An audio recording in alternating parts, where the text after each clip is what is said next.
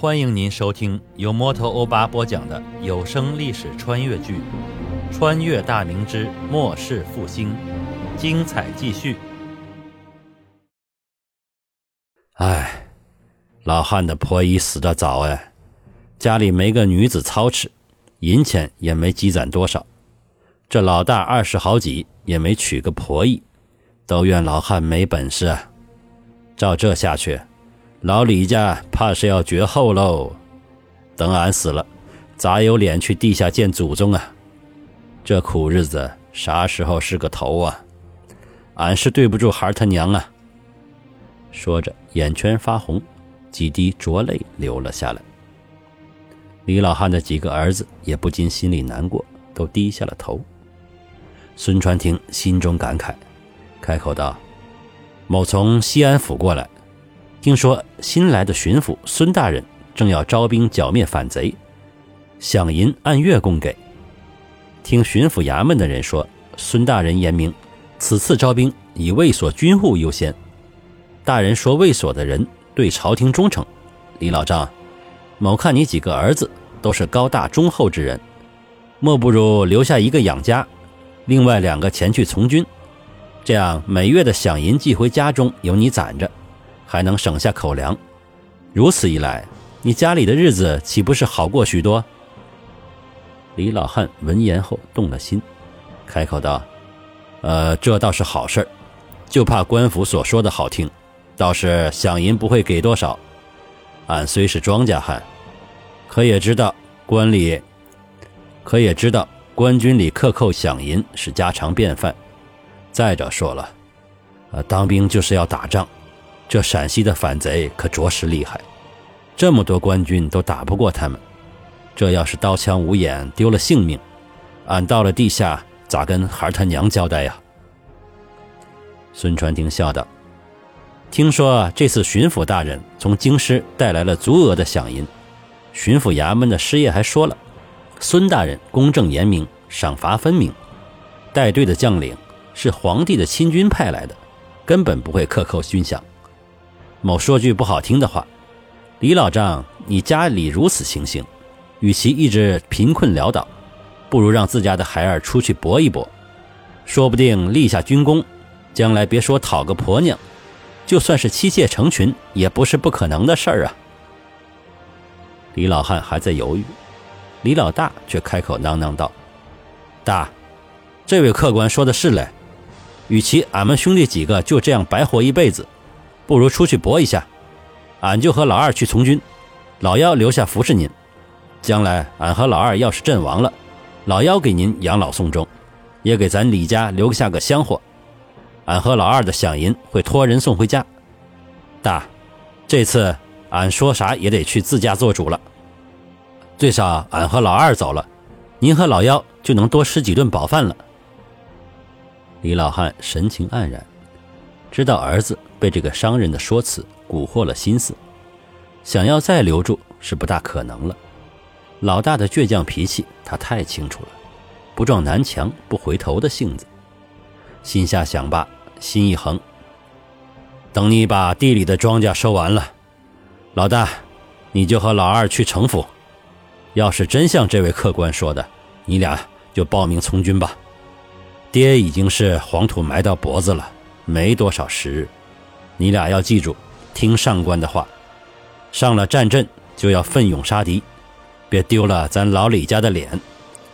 爹倒是想着你俩能囫囵回来，可战阵上的事儿，老天爷说了才算。老幺留下，你俩要是有银钱，就寄回一些吧。爹给老幺娶婆娘生娃，别断了咱李家的香火，爹就对得住祖宗了。李老大和李老二见爹答应自己从军了，都是高兴不已。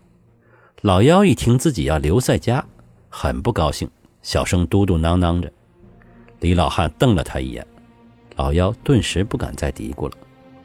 孙传庭眼见李家的事情已毕，便和李老汉一家告辞离去。又走了大约十几里路，卫时左右，一行人来到了西安左卫卫所驻地。西安左卫最高长官为卫指挥使，下辖十个千户所，共有军户三万余户，其中在侧卫所官军应为八千人，实际多少现在无从得知。卫指挥使是世袭，正三品的武官。现任左卫指挥使刘辅国是世袭的第七代，任职已有十余年。卫所驻地是个不太大的小镇，街道一横一纵，没有城墙。镇上的房屋大部分为军户所有，但基本上都是破烂陈旧的泥土屋，很少见砖瓦居所。在镇子的中间位置，有一所规模较大的建筑，青砖红瓦，砖石围墙。从外面看不清里面是几进的院落，但占地面积极为广阔。孙传庭四人进入镇子，就看见了这座宅子，不问便知这是指挥使刘辅国的宅院。几人找到卫所唯一的客栈，店掌柜一看有客前来，上前殷勤的招呼，看见孙志安二人赶着马车堆满货物，便招呼伙计帮忙把马车引到了后院。然后将马卸下，喂食草料。几个人要了三间客房，孙庄二人每人一间，两个护卫共住一间。进入房间后，发现内里布置虽然简单，但收拾的还算干净。孙传庭满意的点点头。庄元周要掌柜的准备两桶洗澡水，掌柜的赶忙答应，吩咐伙计烧水后送到两个房间内。之所以没有给孙志安二人要洗澡水，主要是行商在外都很节约，要是连推车的伙计也和主人一个待遇，难免会引起别人的议论。孙志安二人心里明白，自是没有任何意见。两人沐浴后顿觉神清气爽，出了房间便来到客栈前面的门脸就餐。客栈的门脸很小，所谓的大厅只摆了三张不大的方桌。天色已暗了下来，店里除了掌柜的，空无一人。毕竟这里不是繁华的闹市，也不是行商的必经之地。今天孙传庭四人算是大主顾了。掌柜的上前招呼二人就坐，询问想吃点什么。孙庄二人都是富贵出身，平时饮食甚为讲究，但二人都是洒脱的个性，知道这种小地方。也不会有什么拿手的好菜。庄元周吩咐掌柜的看着给上几个菜，一壶酒，然后嘱咐给后院推车的伙计送去饭菜。掌柜的答应后去了厨房。不一会儿功夫，一个凉拌菜、三个热菜、一壶烧酒、两个酒杯端了上来。庄元周拿起酒壶给孙传庭斟满，然后自己倒上，看看四下无人，举起酒杯笑道：“孙兄。”你看我这么多年饮宴无数，俱是环境佳美，仆婢环绕，文人豪士云集之所。小弟从未想过有一天竟在如此荒僻之所与兄对饮，人生际遇真是妙啊！来，小弟敬你一杯。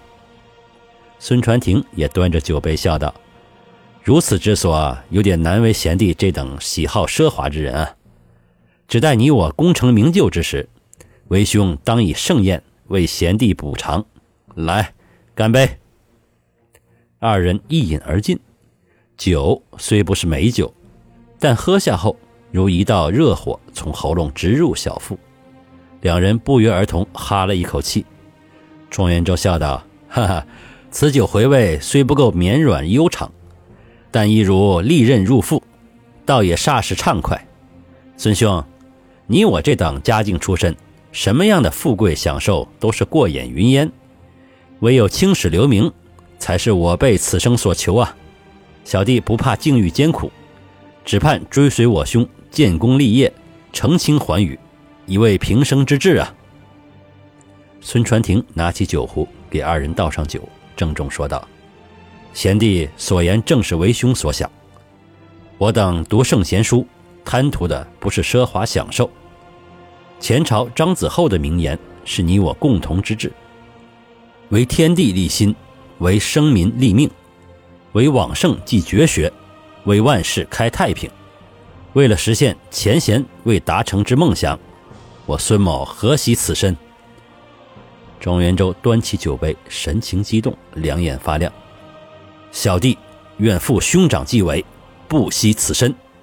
说罢，一饮而尽。